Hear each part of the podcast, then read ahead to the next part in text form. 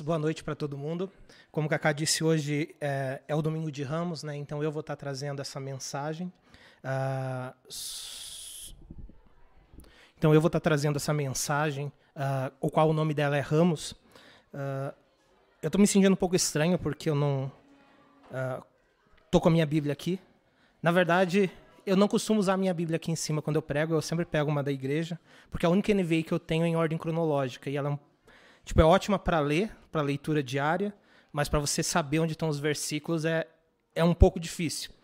Uh, aí eu cheguei aqui, não encontrei a, a NVI aqui da igreja que eu sempre uso, então hoje eu vou estar tá usando o meu celular.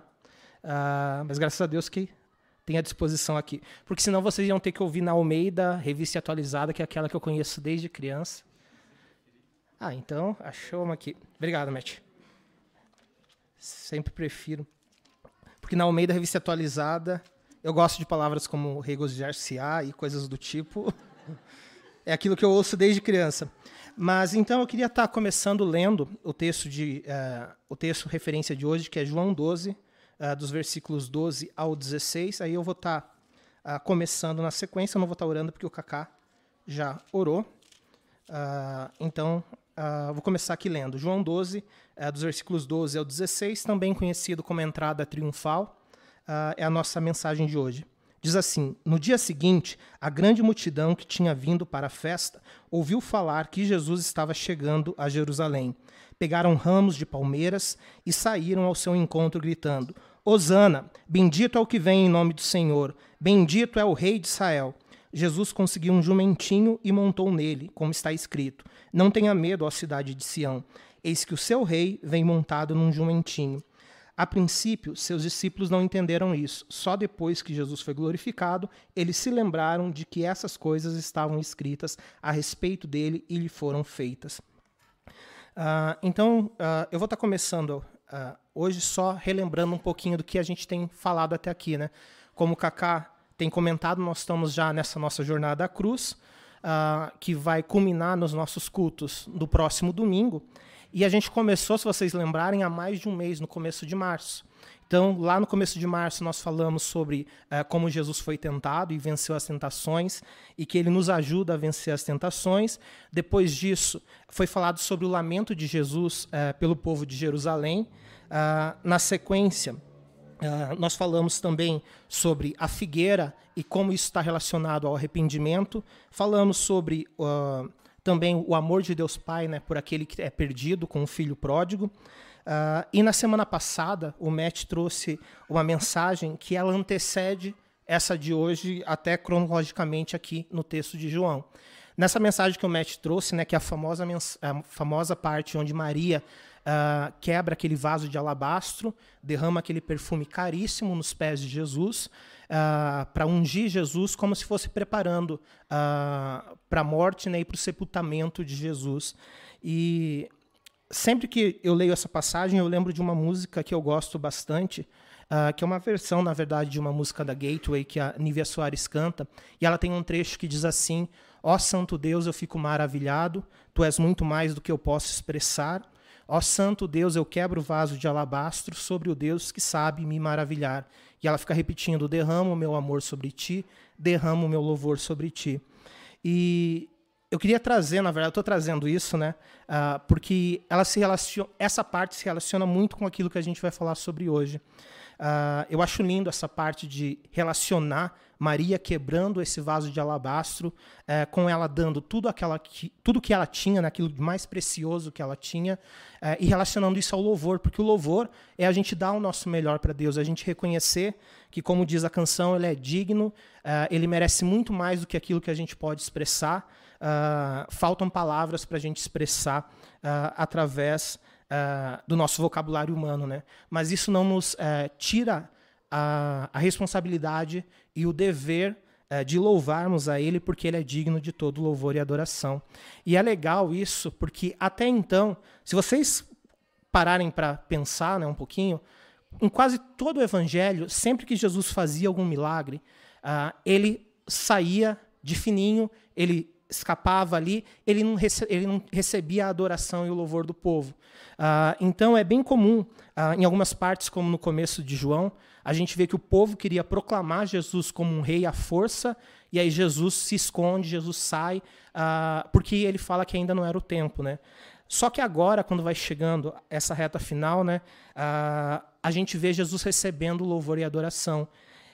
e ele recebe louvor e adoração, primeiramente porque ele é Deus e só Deus pode ser adorado. Então ele está recebendo porque chegou a hora do Filho ser glorificado. Então é aqui que a gente está situado na nossa mensagem de hoje. Uh, começando no versículo 12, uh, ah, na nossa uh, passagem da entrada triunfal, é, João diz assim: No dia seguinte, a grande multidão que tinha vindo para a festa ouviu falar que Jesus estava chegando a Jerusalém. Pe, opa, chegaram a Jerusalém. então, a gente vê uh, aqui começando falando né, no dia seguinte. Uh, quando a gente começa a fazer, uh, estudar a Bíblia, a Bíblia indutivamente, a gente começa a prestar atenção em datas, fazer perguntas como quando, quem, onde. isso a gente faz para ter um pouco de ideia da cronologia e para ter um pouco de ideia de onde a história se situa. E nesse caso é algo bem interessante, porque quando ele fala no dia seguinte, no dia anterior ele estava na casa de Lázaro ele estava naquele jantar onde Maria quebra o vaso de alabastro e derrama, unge Jesus, adora ele naquele momento. E no começo, em João 12, 1, diz assim: Seis dias antes da Páscoa, Jesus chegou a Betânia, onde via Lázaro. Ou seja, eram seis dias antes da Páscoa, o que faz isso ser um sábado. Então, por isso que a gente sabe uh, que essa entrada triunfal aconteceu num domingo, né? Porque depois do sábado vem o domingo. Lembrando que a Páscoa judaica não é que nem a nossa, que cai sempre no domingo, né? Então eles têm uma data uh, exata para isso acontecer. Mas por que, que é tão interessante saber que isso aconteceu no domingo? Na verdade, o importante não é saber que isso aconteceu no domingo, é saber o dia que isso estava acontecendo. Se a gente é, lembrar, lá em Êxodo 12, a gente vê uh, Deus estabelecendo como seria a Páscoa. Então ele a Páscoa nunca tinha acontecido, o anjo da morte ou o destruidor ainda não tinha passado é, sobre as casas, mas Deus já avisa que ele vai passar e ele institui como a Páscoa deveria acontecer. Em João 12, no versículo 3 e no versículo 6, uh, ah, diz assim: Digam a toda a comunidade de Israel que no décimo dia deste mês todo homem deverá separar um cordeiro ou um cabrito para sua família, um para cada casa. Aí no verso 6 ele diz assim: Guardem-no até o décimo quarto dia do mês, quando toda a comunidade de Israel irá sacrificá-lo ao pôr do sol. Então por que eu estou falando sobre isso? Porque esse domingo era exatamente o décimo dia do mês de Abib. O mês de Abib é o mês que começa a primavera uh, no hemisfério norte, então ele fica entre março e abril. E Deus falou que a Páscoa, uh, que as comemorações da Páscoa né, iam começar a partir do décimo dia desse mês, quando todo mundo ia ter que pegar um cordeiro, um cordeiro sem mancha, um cordeiro sem defeito, uma figura de Jesus Cristo, e eles iam cuidar desse cordeiro até o 14º dia, quando no pôr do sol esse cordeiro seria sacrificado, eles comeriam a carne, pegariam o sangue desse cordeiro e passariam nos umbrais da porta, e como a gente sabe, né, uh, o, anjo, o anjo destruidor, o anjo da morte que foi enviado, onde ele viu que existia esse sangue do cordeiro nas portas, ele passou por cima, é isso que significa a palavra Páscoa, Pessah. Então ele passou por cima e houve salvação nessas casas, numa alusão do sacrifício de Jesus. Então daquilo que Jesus faria, né? o sangue do cordeiro que tira os nossos pecados. Então, esse décimo dia, onde estava uh, acontecendo, era esse, exatamente esse domingo, porque uh, pela descrição que ele, uh, pela descrição que no, nos é dita aqui. Então, se a gente parar para pensar, bem provavelmente a cidade ela estava cheia de cordeiros. Por quê? Uh, por causa que o povo precisava estar tá com esses cordeiros. E como uh, na tradição judaica dizia que em três festas todo homem adulto precisaria uh, ir pelo menos uh, três vezes por ano a Jerusalém, era comum eles irem na Páscoa a Jerusalém. Uh, e como eles iam passar a Páscoa em Jerusalém, eles levavam esses cordeiros. Jerusalém era uma cidade que não era tão grande pelas estatísticas da época. Ela devia ter em torno de 25 mil habitantes. Porém, durante a, a Páscoa, chegavam a ter uh, cerca de uh, 100 vezes mais, 2 milhões e 500, 2 milhões e 500 mil pessoas naquela cidade. Então, imagina de 2.500 aumentar para 2 milhões. Porque o povo vinha para celebrar e para trazer as ofertas e primícias, que era um dever de todo judeu. E aí o que acontece? Então a gente vê que nesse dia né, eles estavam, ah, uma grande multidão acompanhou Jesus para a festa, que era a festa da Páscoa, que ia acontecer ah, em alguns dias, e eles estavam levando esses cordeiros. E coincidentemente ou não, ah, como eu disse, toda essa parte do cordeiro é uma figura de Jesus, Jesus estava entrando em Jerusalém no décimo dia do mês de Abib. Então o cordeiro de Deus estava entrando ali naquela cidade. e eu, particularmente, isso não está na Bíblia, né, mas eu gosto de imaginar, a multidão de cordeiros que deviam estar tá no meio dessa entrada, no meio dessa grande multidão que acompanhava Jesus. Ah, um relato, ah, um relato histórico. Existe, eu não sei se vocês já ouviram falar, mas tem um historiador muito famoso, judeu do primeiro século, chamado Flávio Josefo. E ele, ah, apesar de não ser cristão, ele nos dá várias informações sobre Jesus Cristo e sobre essa época, porque era a época que ele vivia. E ele diz que num censo de mais acho que era na época de mais ou menos 60 depois de Cristo, ou seja, uns 30 anos depois, foi contabilizado o número de cordeiros que existiam ah, na época da Páscoa. Esse número era um número de 256.500 cordeiros que eram levados. Então, e tinha cordeiro para todo lado. Era bé, balido para tudo quanto é lado. Ah, e eu acredito que, inclusive, os cordeiros no meio dessa multidão, eles estavam louvando a Jesus. Por quê? Porque se vocês vão falar, ah, mas os cordeiros louvando, se a gente parar para ver ah, na Bíblia, a Bíblia exalta como toda a natureza louva Jesus. Nessa versão de em Lucas, que também descreve em Lucas 19, Jesus diz que se o povo não clamasse, as pedras clamariam. A gente vê falando de montanhas se prostrem, eh, os mares fugindo. Ah, a, então a gente ouve falar da natureza ah, se dobrando ante o Senhor. E eu acredito sim, nesses cordeiros, esses cordeiros estavam ali fazendo isso também. Então Jesus, ele eh, chega a Jerusalém, tem essa grande multidão que está o acompanhando, cordeiro para tudo quanto é lado, e ele ali como cordeiro de Deus, também entrando, se preparando para o sacrifício que haveria, ah, ah, que é a Páscoa, né, que nós vamos falar no próximo domingo. E o interessante é que ah, nisso, né, Jesus, o grande cordeiro, ele também teve esse tempo de preparação na cidade de Jerusalém, porque a partir de então ele fica em Jerusalém. Uh, só para situar vocês, né, se vocês lerem essa mesma passagem, ela está em Mateus 21, ela está em Marcos 11 e ela está em Lucas uh, ah, 19. E elas acabam dando alguns pequenos insights diferentes em cada uma delas. Uh, e a gente vê que isso, né, Jesus ele estava chegando em Betânia. Então vocês vão falar, ah, mas Jerusalém? Jer Betânia ficava a 3 quilômetros de Jerusalém. Então era ali do lado. Naquela época o povo não era sedentário, né? não tinha Uber, não tinha bicicleta, não tinha nada, então o povo caminhava mesmo. Uh, e era bem comum fazer essas caminhadas, e três quilômetros, convenhamos, uh, rapidinho você chega. Então, uh, em meia hora você anda três quilômetros facilmente, uh, mesmo que você ande num passo devagar. Então, Jesus ali se preparando, o povo também estava junto com ele, e provavelmente, o que, que acontecia? Quem aqui uh, tem animal de estimação sabe que é muito fácil a gente se apegar a um bicho. O ser humano se apega a animais muito facilmente. Alguns até em exagero, mas de forma geral, uh, o ser humano gosta disso. E eu lembro uh, de uma, na verdade, uma sobrinha de consideração eu, eu não me dou muito bem com essas, esses relacionamentos de família, na verdade, saber o que é o que. Na verdade, ela era neta da prima da minha mãe, é uma prima distante, uh, mas eu chamava ela de sobrinha. E a avó dela morava perto da minha casa na época, tinha um quintal grande e começou a criar galinhas. Obviamente que criava galinha para comer, não criava galinha porque gostava do cheiro do galinheiro ou coisas do tipo. Uh, e aí o que acontece? Ela tinha quatro anos, ela se agarrou uma galinha e não deixou matarem a galinha. E aquela galinha virou animal de estimação dela. Por quê? Porque ela viu a galinha crescendo. Ela, comi, ela continuou comendo frango, ela não virou vegana, não virou vegetariana, ela não tinha problema em comer frango, mas aquela galinha que ela viu, ela viu desde do ovo nascendo, o pintinho crescendo, ela se afeiçoou aquilo.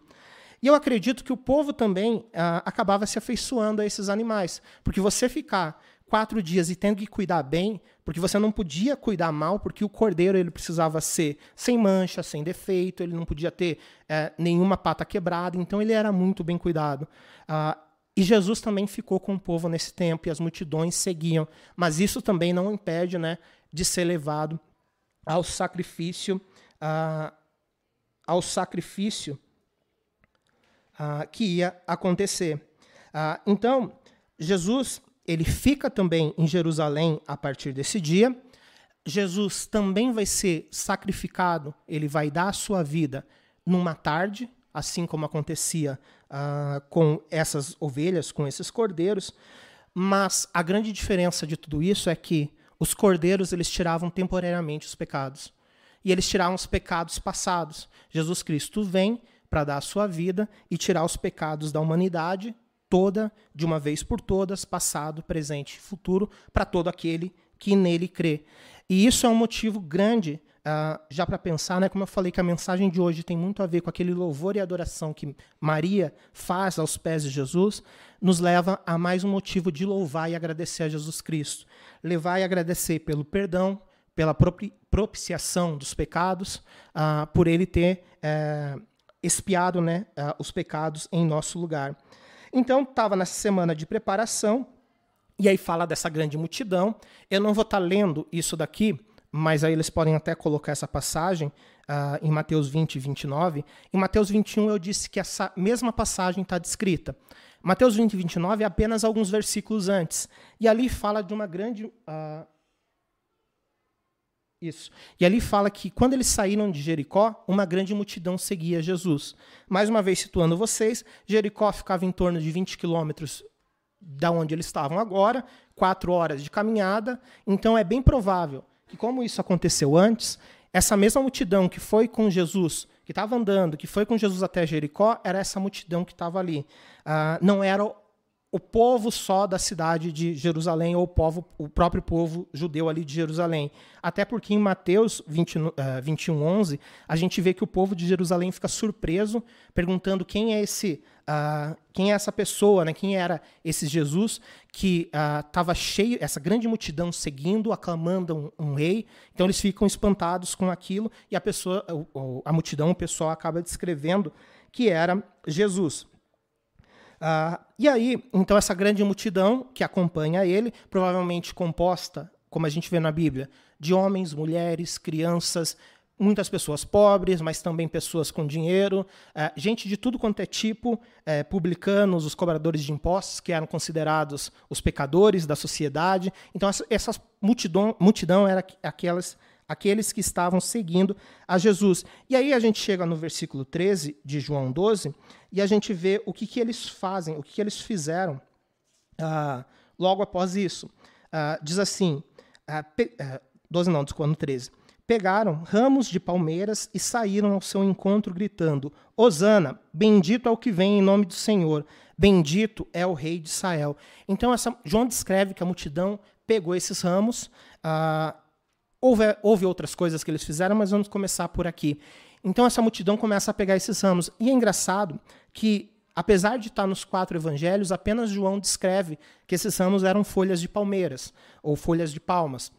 Uh, e essas folhas de palmeiras, uh, elas são bem interessantes, porque, uh, aproveitando e fazendo uma citação aqui, John Morris, no seu comentário bíblico, ele aponta que ramos de palmeiras eles eram usados como emblema de vitória desde a época dos Macabeus, ou seja, há mais de 100 anos antes disso que estava acontecendo, uh, o povo já usava ramos como de palmeiras como um emblema de vitória. E isso é interessante porque ele mesmo aponta que nessa época existiam moedas, se você puder colocar ali, uh, desde o ano 70 anos desde o ano 70 antes de Cristo até uh, o segundo século depois de Cristo, uh, os judeus eles costumavam a, a cunhar atrás das moedas palmeiras ou folhas de palmas. Se vocês olharem ali, essa moeda Uh, ela é bem recente, ela foi descoberta, ela foi apresentada no ano passado, na verdade, ou no ano retrasado, uh, mas ela foi descoberta no muro, de, no muro das Lamentações em Jerusalém. Eles acharam várias moedas antigas e dá para ver claramente o desenho da palmeira ali e as folhas, aquela característica da folha de palmeiras. E elas estavam sempre conectadas a alguma ação de vitória do povo. No ano, de, no ano 70, nas moedas, essa daqui é, é uma moeda que é datada de 130 depois de Cristo, então ela aconteceu 100 anos depois uh, da nossa história de hoje, né? E ela tinha uma inscrição falando que era uma comemoração ao segundo, ao segundo ano da libertação do povo judeu. Uh, mas nas moedas da época de 70 até 140, além das folhas de palmeira, uh, tinha a, a, frase cunhada a redenção de Sião. E eu acho isso muito uh, muito legal, porque eu vejo até como algo profético. Porque naquele momento, quando o povo judeu estava com aquelas folhas de palmeiras ah, saudando Jesus, eles estavam saudando exatamente o Redentor de Sião, o Redentor de Israel, o Redentor de todo mundo. Então, mesmo sem saber do motivo real, ah, aquelas moedas já tinham ah, como se fosse uma profecia escrito nela daquilo que iria estar tá acontecendo. E aí, se a gente, ah, como eu disse, nos outros evangelhos, tem um pouco mais do que acontece, eu vou estar lendo com vocês, em Marcos 11, uh, um adendo que acrescenta algumas coisas que aconteceram uh, nessa passagem. Marcos 11, dos versículos 8 ao 10, a gente vê uh, Marcos escrevendo no versículo 8: Muitos estenderam seus mantos pelo caminho, outros espalharam ramos que haviam cortado nos campos, os que iam adiante dele. E os que seguiam gritavam: Hosana, bendito é o que vem em nome do Senhor, bendito é o reino vindouro do nosso pai Davi, Hosana nas alturas. E então o que a gente vê é que além dessas folhas, desses ramos de palmeiras, eles também começaram a jogar as suas próprias vestes e fazer como se fosse uh, um, uma espécie de tapete. Né? Uh, naquela época já existia essa figura do rei e, e tapetes estendendo para o rei. Então eles vão ver Jesus chegando, A gente vai ler daqui a pouquinho, né, falando que ele está montado num jumento, num jumentinho, e aí as pessoas começam a colocar essas suas roupas para que esse jumento que está carregando Jesus passe por cima delas. E é interessante porque se a gente parar para pensar que muitas dessas pessoas eram pobres, e se a gente parar para pensar que elas não vivem é, no nosso século onde é, a gente é consumista, a maior parte da, das pessoas naquela época tinham apenas uma túnica. Então, se elas tinham apenas uma túnica e elas jogaram as suas túnicas, ou seja, bastante gente estava tirando suas próprias túnicas para estar tá jogando e tá, para estar tá fazendo isso. Como se fosse a única roupa que elas tinham, elas estavam ah, se ah, jogando para que um jumento pisasse sobre elas, porque ele estava carregando ah, o rei ah, que eles estavam proclamando. Então a gente vê o povo realmente adorando Jesus. Não era simplesmente saudando, uh, uh, simplesmente saudando, porque você teria que gostar muito de um rei para fazer isso, para tirar sua própria roupa. E ainda mais, uh, lembrando que Jesus foi proclamado rei né, por esse povo. Então ele não veio já se apresentando como um rei. apesar dele ser o rei de todo o universo, ele veio de uma forma humilde se apresentando. E então o que eles fazem é realmente estar tá adorando Jesus uh, com aquilo que eles têm. Isso é uma coisa que às vezes até me constrange um pouco, uh, porque a gente para pensar o quanto de. Uh, deixa eu formular essa frase. o quanto de impedimentos ou o quanto de coisas nos barram de estar tá servindo, de estar tá adorando a Deus no nosso dia a dia.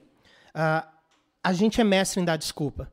A gente é mestre em dizer: ah, não, eu tive uma semana muito corrida, eu não consigo fazer isso, eu não consigo reunir com um grupo para estar tá orando.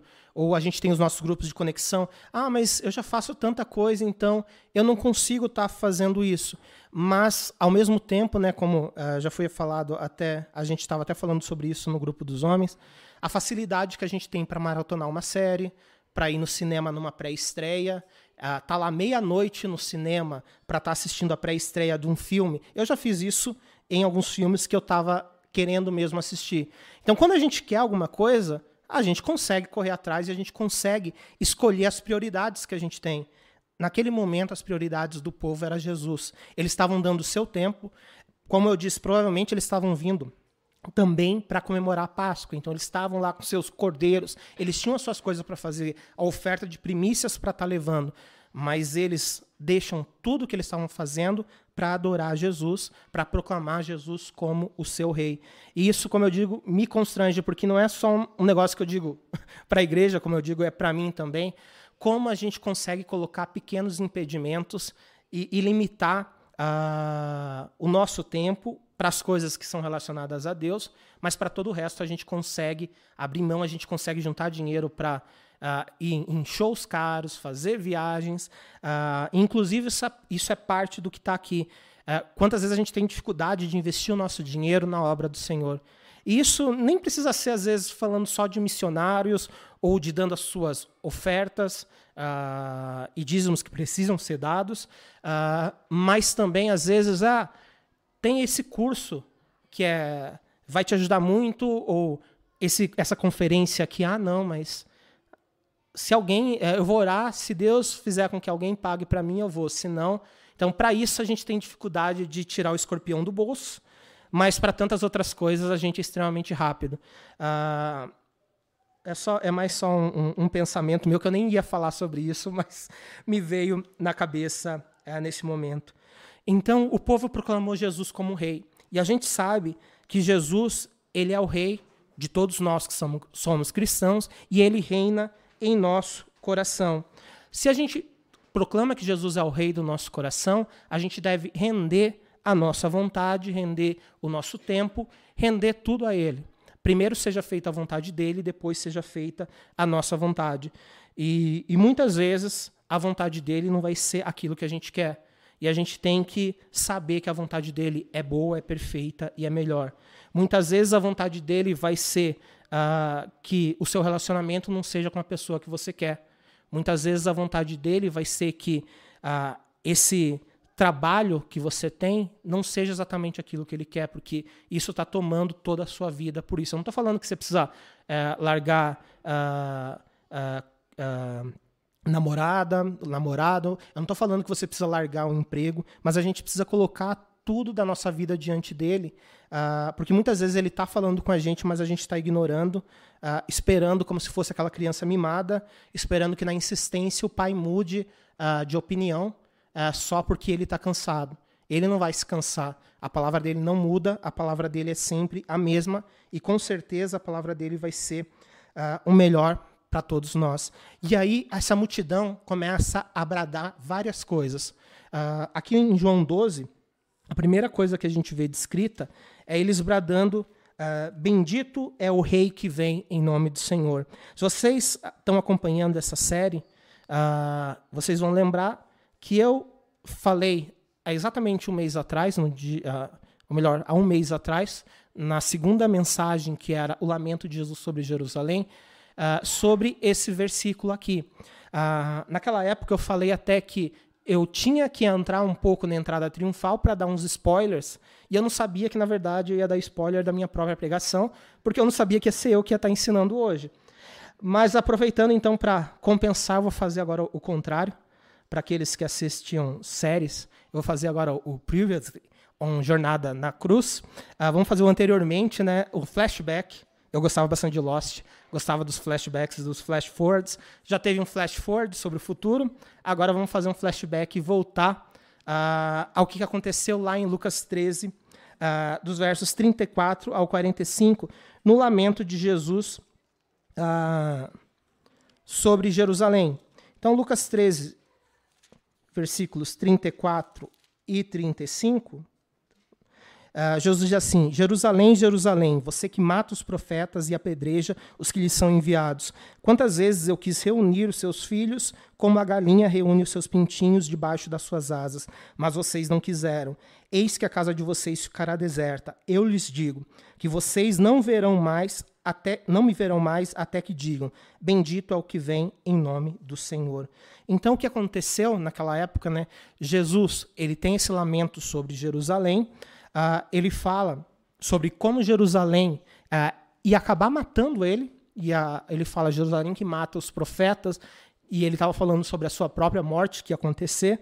Uh, ele fala que ele quis cuidar e amar do, o povo como uma galinha cuidava é, dos seus pintinhos, dos seus filhotes.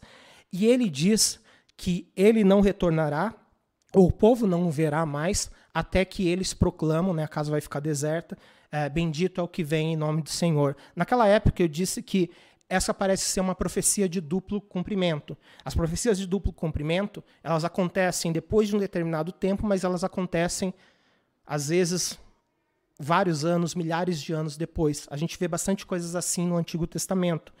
E eu disse que parte dessa profecia, falando num duplo cumprimento, seria que ele está falando aqui da volta, de, da volta dele mesmo, quando ele vem para nos buscar, uh, porque no ano 70 Jerusalém foi cercada, o templo foi destruído, o templo nunca mais foi reconstruído até os dias de hoje, ele ainda não está reconstruído, e os judeus estão esperando a reconstrução do templo para que o Messias venha é, de uma forma vitoriosa uh, e eles possam dizer: Bendito é o que vem em nome do Senhor.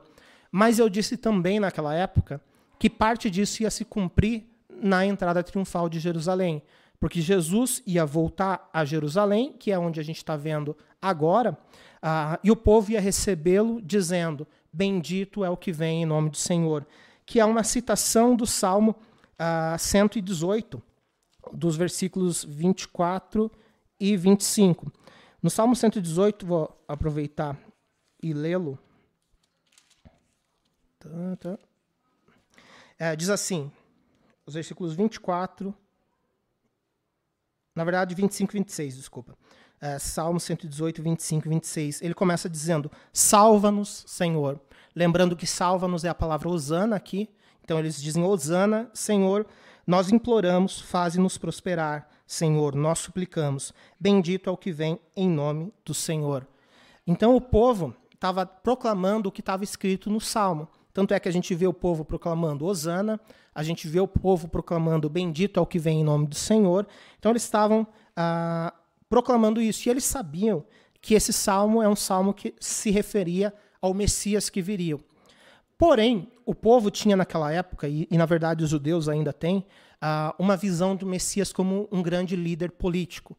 Então, um rei conquistador que vai vir e libertar o povo judeu da opressão. Naquela época, eles esperavam que se fossem libertados da opressão do Império Romano, que dominava, uh, que impedia eles de fazer várias coisas. Então, desde o, uh, uh, desde o cativeiro da Babilônia, eles não pararam de ser dominados por outros povos.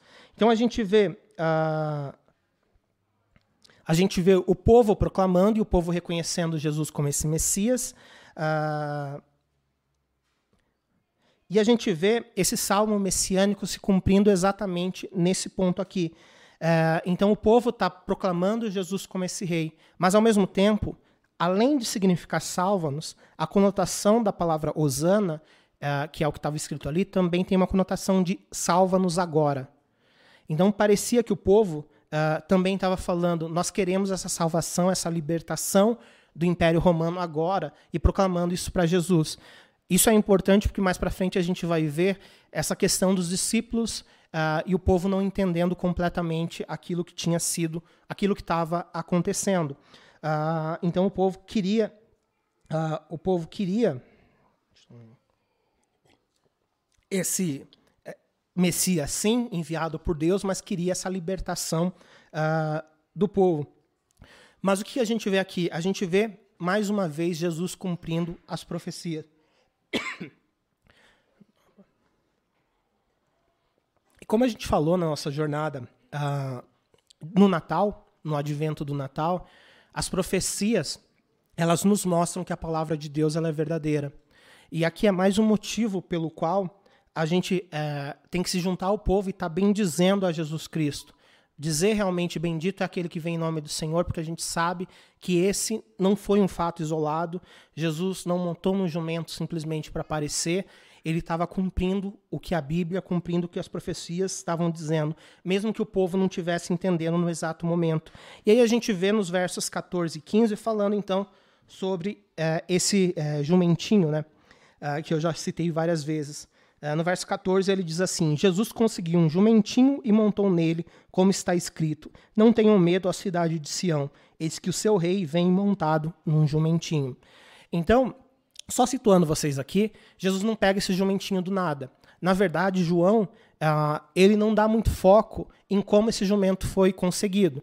O foco dele está em mostrar que o jumento era importante porque era um cumprimento das profecias, era o cumprimento do que estava ali. Mas se a gente lê essa passagem em Mateus, Marcos ou Lucas, a gente vai ver que Jesus, chegando uh, em Betânia, ele manda uh, dois discípulos irem até Beftagé, um povoado próximo, uh, que ficava uh, bem pertinho dali, buscar um jumentinho. Ele falou que esse jumentinho ia estar tá amarrado. Ele falou que ele, se as, se as pessoas perguntassem é, é, para quem, para que eles estavam, por que, que eles estavam fazendo aquilo, era para dizer o Senhor, o Senhor o pediu. E aí exatamente isso acontece. Os discípulos vão, eles chegam lá, eles vão pegar o jumento, desamarrar. Uh, as pessoas perguntam por que, que eles estão fazendo isso. Eles dizem o Senhor pediu e o Senhor mandou. E aí as pessoas deixam uh, ele levar o jumento. Em poucas coisas, nisso daqui a gente vê a, a soberania e a onisciência de Jesus, porque Jesus sabia que num outro povoado ia ter um jumento amarrado. A gente vê a soberania dele também em simplesmente quando uh, os discípulos disseram: diga que o Senhor pediu, diga que o Senhor mandou, saber que essas pessoas iam uh, uh, liberar esse jumento. Pode ser que esses donos do jumento fossem seguidores de Jesus. Mas a Bíblia não diz nada. Pode ser também que não fossem. Só que Jesus, ele é Deus, ele é soberano. E, tipo, uh, aquilo, a, a palavra dele é lei, a palavra dele se cumpre. Então, aquilo que ele fala acontece. Então, mesmo que fosse alguém que não gostasse de Jesus, quando eles dissessem, o Senhor mandou a palavra de Jesus, ia se cumprir. E aí eles trazem o jumento junto com a mãe uh, do jumento, é, que vem é, seguindo, e os discípulos pegam as suas roupas, os seus mantos, e jogam sobre o jumento para que Jesus é, monte e não monte direto na pele do jumento. Mais uma vez a gente vê o poder é, de Jesus, inclusive sobre os animais, porque se você parar para pensar, um jumento que nunca foi montado, ser montado no meio de uma multidão gigantesca, bradando, gritando, jumento empaca quando está assustado. E não tem nada que faça um jumento andar. E o jumento não empacou.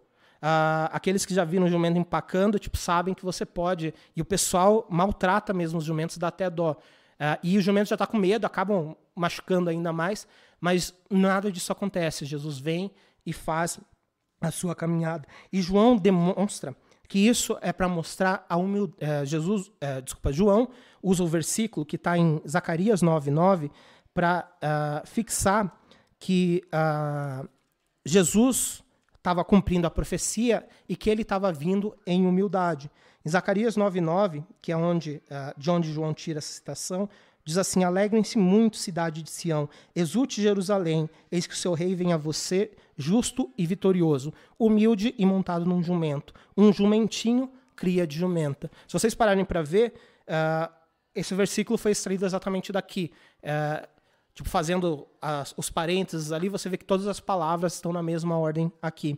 Só que aqui a gente vê uh, que a citação de Zacarias falava sobre ser um rei vitorioso e justo, uh, e que ele vinha humilde montado num jumento. Parece que os líderes religiosos e o povo tinham esquecido que quando o rei vinha montado nesse jumento, quando esse rei viesse, ele ia se apresentar em humildade. Uh, como eu disse, o povo esperava um grande líder político, então um rei conquistador, um rei que vinha para estar tá libertando eles. E essa ideia de alguém vindo em paz uh, não se encaixava. Ah, eu vim em paz e eu vou acabar com uma guerra através uh, de tudo isso daqui. Uh, então, era algo que não cabia, mas é, eles perderam aquilo que estava na palavra. Eles sabiam que isso estava escrito, mas eles perderam o ponto. Obviamente, né, eles não tinham Espírito Santo, e o Espírito Santo nos lembra uh, também de tudo isso, mas também os líderes religiosos eles não queriam uh, a Jesus Cristo. Uh, e aproveitando e fazendo mais uma citação do comentarista John Morris, ele, ele cita assim, ele comenta no comentário dele, dizendo que eh, o jumento ele não era normalmente usado por uma pessoa de guerra. Ele era um animal de um homem pacífico, de um sacerdote, de um mercador ou algo do tipo ele podia ser usado por uma pessoa importante, uh, mas em conexão com propósitos pacíficos. Um conquistador ele montaria é, um cavalo de guerra ou viria a pé marchando em frente às suas tropas. O jumento ele fala sobre paz. Então, quando Jesus vem na humildade, ele também vem para anunciar que ele é um, ele vem como um rei da paz e ele se apresenta uh, perante o povo.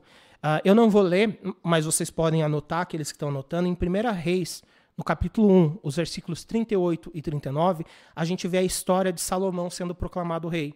Para aqueles que lembram da história, um resumo bem básico do que acontece. Davi está quase morrendo já, está com o pé na cova, uh, bem velho, uh, e aí o que acontece? O filho dele, Adonias, tenta se autoproclamar rei. Mas Davi já tinha, Deus já tinha falado que Salomão seria um rei. Então as pessoas vêm e contam isso para Davi, e Davi fala: não, isso não vai acontecer. E aí o que acontece? Eles mandam Salomão montar na mula, no jumento do rei Davi. Então o rei tinha uma mula, e Salomão sair marchando nessa mula pela cidade. Quando Salomão sai, o povo começa a gritar: Viva o rei Salomão! Todo mundo tinha entendido que Salomão vindo na mula significava que ele era o rei, então ele veio como um rei e um rei pacífico, ao contrário do que Adonias estava tentando fazer à força. Mas o que acontece pouco tempo depois? Essa parece que essa imagem que acontecia no Antigo Testamento é meio sobreposta com a ideia desses seis conquistadores em cavalos de guerra, que é o que começa a acontecer depois. Então o povo esperava mais uma vez é, virem, uh, o povo esperava uh, mais uma vez esse rei vitorioso, esse rei conquistador, e aí a ideia de um rei pacífico vindo não entrava na cabeça deles. Ah, o que Jesus faz é mu muito. Não sei como posso escrever isso. Ah, eu posso dizer que isso é, é, realmente massa aquilo que Jesus faz. Por quê? Porque Jesus, como diz lá em Zacarias, ele vem como um rei vitorioso. E essa passagem nas nossas Bíblias, geralmente é chamada de entrada triunfal. Eu gosto muito da, da citação uh, do F.B. Meyer, sobre uh, essa passagem. Ele diz assim: Esse humilde triunfo é uma revelação a mais do caráter do Senhor. A humildade que o expunha às zombarias dos escribas e fariseus agradava muito ao povo simples da Galileia, que o reconhecia como um dos seus e se identificava com ele. Então, F.B. Meyer, uh, um, um grande escritor, no seu comentário ele fala sobre isso, sobre como uh, esse rei veio triunfando em humildade. É um triunfo da humildade sobre o orgulho. Uh, e é algo que realmente impacta as pessoas. Com certeza, a humildade impacta muito mais uma outra pessoa do que o orgulho.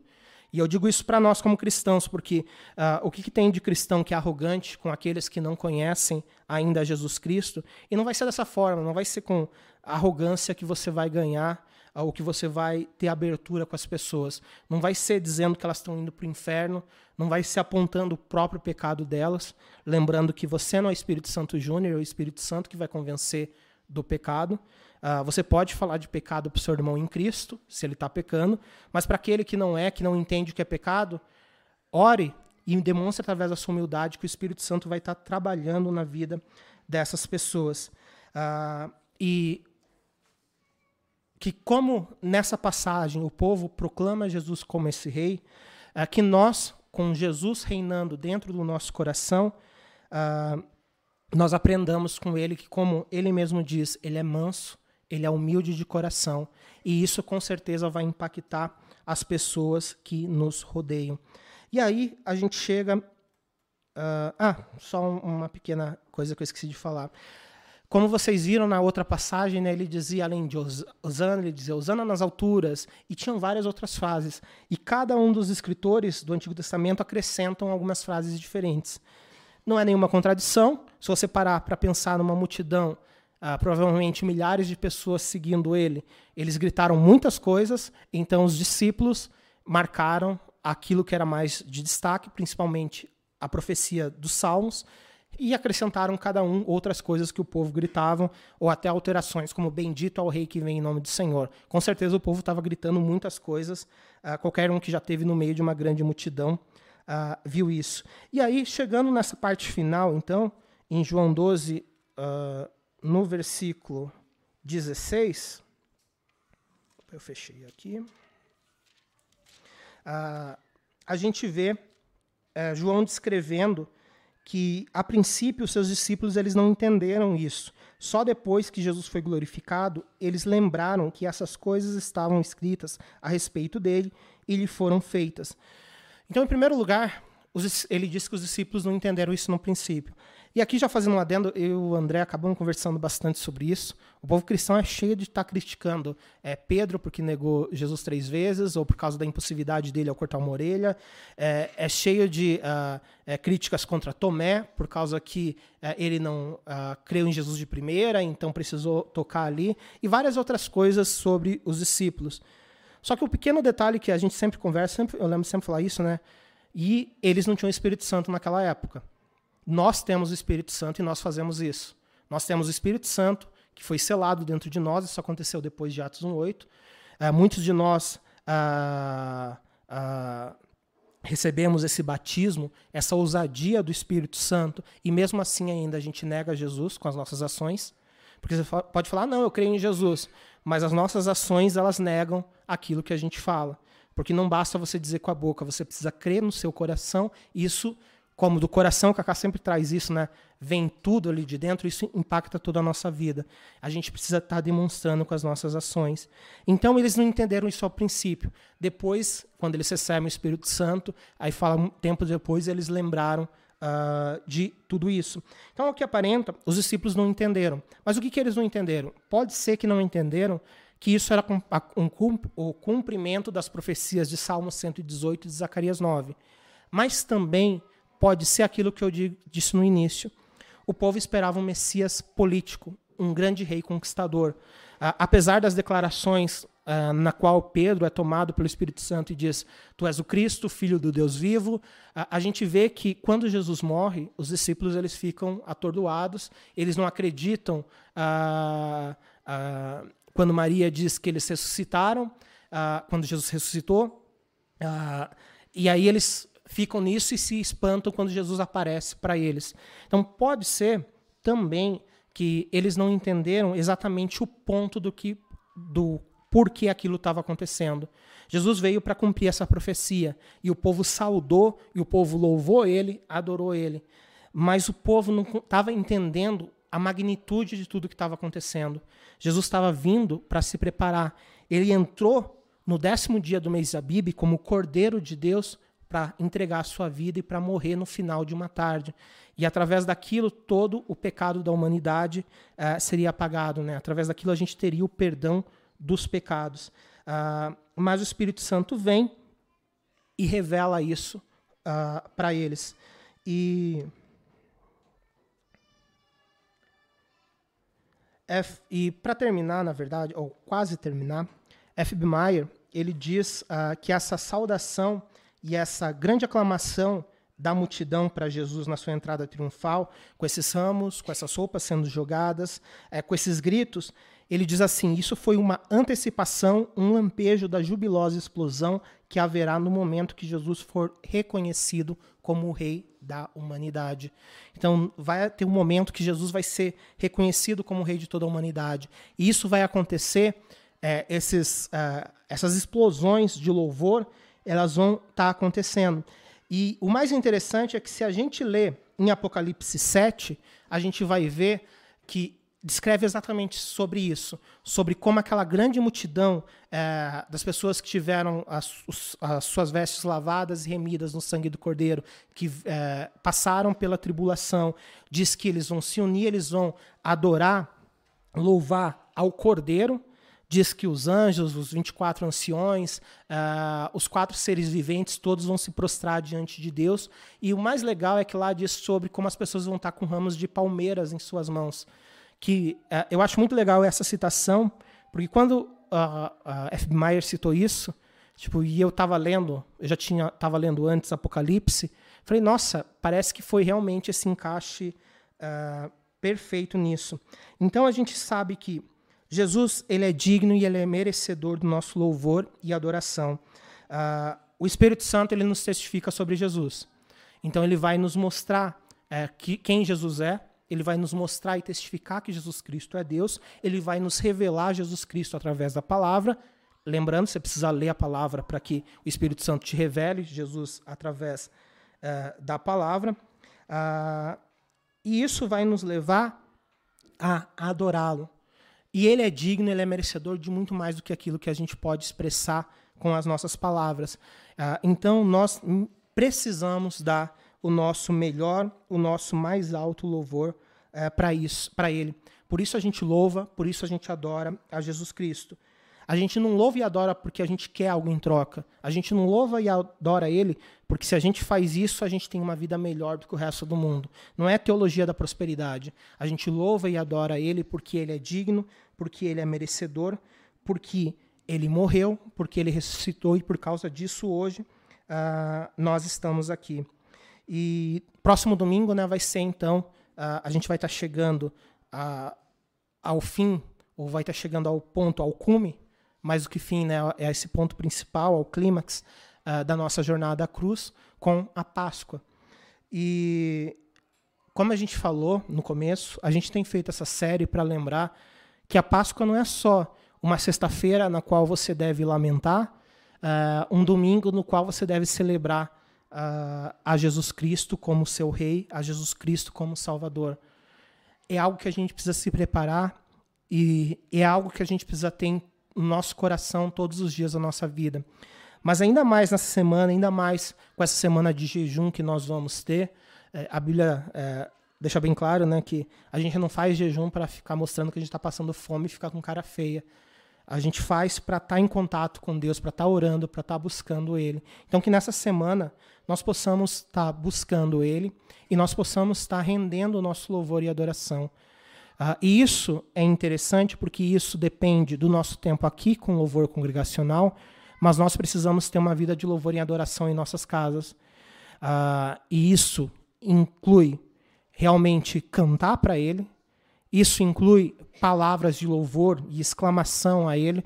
É uma coisa que uh, a gente tem perdido um pouco, principalmente uh, aqui, e começa a haver uma certa tradicionalização das igrejas que não são tradicionais por causa dos exageros que acontecem em algumas neopentecostais. Mas a Bíblia nunca fala que a gente deve parar de proclamar que ele é santo, que ele é digno, que ele é merecedor. O povo gritava, o povo realmente celebrava isso. E isso é algo que tem faltado, acho que hoje, uh, no meio do povo cristão. Uh, as pessoas têm vergonha de que quem está perto, as pessoas têm vergonha do que os outros vão pensar, uh, mas as pessoas não param para pensar naquilo que Jesus quer na forma como ele quer ser adorado. Não é a forma como eu quero adorar, adorar ele, é a forma como ele quer ser adorado. E como vai chegar essa semana, né? Como eu disse, a gente não deve considerar a Páscoa apenas como uma sexta-feira de tristeza, uh, por causa de lembrar do, dos pesos uh, que Jesus sofreu e assistir o filme A Paixão de Cristo para chorar. O filme A Paixão de Cristo é um filme bom, uh, mas esse não é o objetivo. A gente tem que focar nisso. E para terminar, eu queria deixar uma citação de um filme e de um livro. O filme eu indiquei recentemente no grupo dos homens. Todo mundo que conhece aqui né, sabe uh, como eu gosto do C.S. Lewis, eu gosto de citar ele em cada oportunidade, apesar de eu tenho a minha cota, porque faz tempo que eu não cito uh, o C.S. Lewis. Mas eu recomendo, pessoal, se vocês querem ler um bom escritor, em tudo leiam C.S. Lewis, porque ele realmente é, é muito bom. Uh, e eu estava indicando um filme chamado Shadowlands, ou Terra das Sombras. Se vocês procurarem, tem tanto dublado em português como legendado no YouTube esse filme. É um filme com Anthony Hopkins, que ele interpreta o C.S. Lewis, uh, e é um filme que concorreu a Oscar, é um filme dos anos 90, então é um filme muito bom mesmo. Uh, as críticas dele são maravilhosas e a atuação do Anthony Hopkins, como sempre, é muito boa. Uh, e nesse filme, dando um pequeno resumo não é spoiler porque uh, a história do C.S. Lewis já é conhecida, mas C.S. Lewis ele conta os anos finais da vida do C.S. Lewis, os anos finais não, uh, mas conta mais a, a, parte final da vida dele. Ele não chega a morrer no filme, uh, mas ah, conta de como ele conheceu a esposa dele, a Joy, de uma forma bem sucinta. a Joy era uma amiga americana que trocava cartas com ele que veio para a Inglaterra. Uh, ela estava se separando do marido, porque o marido uh, maltratava, abusava dela e maltratava os filhos. Uh, e aí ela foge para a Inglaterra. Mas ela precisa de uma ajuda para ficar na Inglaterra. Então C.S. Lewis se casa com ela, é, apenas no civil para que ela pudesse ter a permanência lá. E aí, logo depois disso, eles começam a desenvolver essa grande amizade e ela descobre que ela está com câncer terminal. E aí, enquanto ela está no hospital, os dois se apaixonam. Uh, e aí, esse verdadeiro casamento acontece diante de Deus. Eles se casam novamente perante Deus. Só que é a vida final dela, ela estava em estágio terminal, então não vai ser um filminho da Disney no qual, miraculosamente, tipo, no final vai dar tudo certo, ela vai morrer mesmo. E. Mas é sério, as pessoas às vezes esperam, esperam só a parte boa. Mas, como eu disse, é, é, é de domínio público a história. E é uma história real, então ela morre. Uh, e o C.S. Lewis ele é conhecido por uma frase dele, é, que diz: A dor é um megafone de Deus para despertar um mundo surdo. Só que o que acontece nesse momento, as pessoas começam a tentar consolar ele, e ele já falava sobre isso, ele já falava muito sobre dor. Só que agora ele estava sentindo novamente uma dor que ele não sentia desde quando ele perdeu a mãe dele na infância. Então a mulher que ele amava morre, e aí as pessoas tentam trazer palavras de alento, e nessa época ele escreve um livro uh, que é uma citação que inclusive tem no filme, uh, que ele diz e ele conclui: a dor de agora é parte do sofrimento, uh, o sofrimento de agora é parte da alegria do então. Então a dor que a gente está passando agora é parte da alegria futura que a gente vai ter. Então, até mesmo se você costuma a ter um momento de lamento na sexta-feira, não é errado a gente lamentar uh, e parar para pensar no sofrimento de Jesus, mas lembra que a dor do momento, o sofrimento do momento, ele faz parte da nossa alegria do futuro. E a nossa alegria eterna, a nossa alegria que nada pode tirar, uh, ela, ela veio por causa desse sacrifício, porque Jesus, esse cordeiro, entrou na cidade, ele foi sacrificado, e por isso a gente merece, é, por isso nós devemos uh, louvar, porque ele é merecedor. Então, enquanto o pessoal do louvor está vindo para cá, eu só quero terminar lendo essa passagem de Apocalipse 7, que eu citei para vocês, e aí a gente pode louvar uh, como igreja a Jesus Cristo. Uh, João diz assim, Apocalipse 7, dos versículos 9 ao 12. Depois disso, olhei e diante de mim estava uma grande multidão que ninguém podia contar, de todas as nações, tribos, povos e línguas, em pé, diante do trono e do cordeiro, com vestes brancas, segurando palmas, folhas de palmeiras, e clamavam em alta voz: A salvação pertence ao nosso Deus, que se assenta no trono e ao cordeiro. Todos os anjos estavam em pé diante, todos os anjos estavam em pé ao redor do trono, dos anciões e dos quatro seres viventes eles se prostraram com o rosto em terra diante do trono e adoraram a Deus, dizendo: Amém. Louvor e glória, sabedoria, ação de graças, honra, poder, força sejam ao nosso Deus para todos sempre.